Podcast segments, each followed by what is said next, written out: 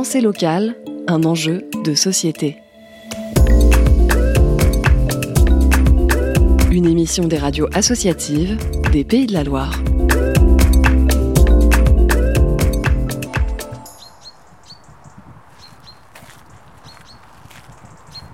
À Rezé, au sud de l'agglomération nantaise, se trouve la Maison Radieuse. Construite entre 1953 et 1955, elle est la seconde des cinq unités d'habitation réalisées par Le Corbusier. Florian Riffet est médiateur culturel de la ville de Rezé. Euh, pour définir la maison radieuse, on peut peut-être partir du concept de l'architecte, qui est donc Le Corbusier. Euh, le Corbusier va parler d'une unité d'habitation qui est donc un, une sorte de grand ensemble conçu pour du logement à grande échelle, mais qui intègre aussi beaucoup d'équipements collectifs, des services communs, pour faciliter une vie, euh, un vivre ensemble. Euh, on compare souvent les unités d'habitation de Le Corbusier à des villages verticaux. Je crois que c'est peut-être le meilleur résumé de la maison radieuse. Un village vertical. En effet, si la maison radieuse est classée monument historique depuis 2002, elle n'a rien d'un musée aux œuvres figées. Au Corbu, comme l'appellent les habitants, il y a 294 logements, dont 55% de logements sociaux et environ 750 habitants.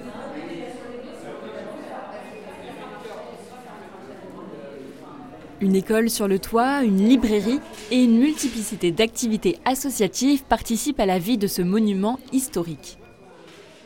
Floris fait partie de la direction de l'association des habitants de la Maison Radieuse.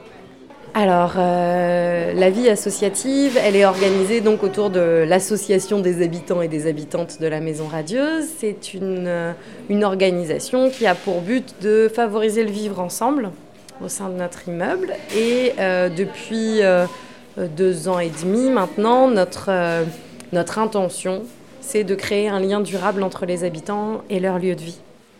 En plus des temps forts traditionnels comme la fête de l'été, la fête des enfants ou encore la journée du patrimoine, l'association organise de multiples activités. On coordonne des activités euh, soit hebdomadaires, soit plus ponctuelles autour de clubs qui ont des, activités euh, diverses comme euh, de manière hebdo une bibliothèque, une fripe, une ressourcerie qu'on appelle le, tritou et puis des activités un petit peu plus euh, ponctuelles comme sérigraphie, couture, bricolage, jardin.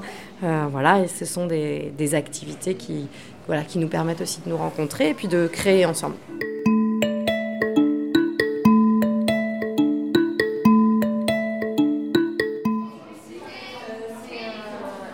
Mercredi soir, dans le hall du Corbu, les habitants peuvent même faire leurs courses au marché. Martine Vitu est l'une des plus anciennes habitantes de la Maison Radieuse. Alors les marchés, on a une convention avec la copropriété, donc on a trois emplacements euh, pour des questions de sécurité, hein, pour que la circulation puisse se maintenir dans le, dans le hall. Et donc toutes les semaines, on a le marchand de légumes et la boulangère. Et puis on a un troisième euh, emplacement où il y a une rotation. Et bon, ben, vous voyez, il y a quand même euh, pas mal de monde. Et il y a des fois où il y a encore plus de monde. Hein, mais euh, oui, mais il y a 700 habitants dans l'immeuble. Hein, donc euh, c'est le village. Hein, Un village où les habitants se côtoient quotidiennement au sein des espaces communs ou des associations. Si cette proximité peut faire peur à certains, elle est pour d'autres une des raisons de rester au Corbu. Je suis étrangère et d'une certaine manière, la vie associative, c'est devenu une seconde famille euh, par défaut de ne pas avoir euh, sa famille euh, juste à côté.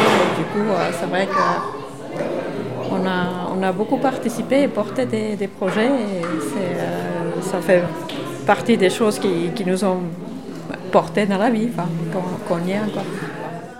Contrairement à la cité radieuse de Marseille, présentée comme un bijou architectural, la maison radieuse de Rezé semble moins connue du grand public. Elle se différencie notamment par son parc de logements sociaux et la présence de nombreuses activités associatives.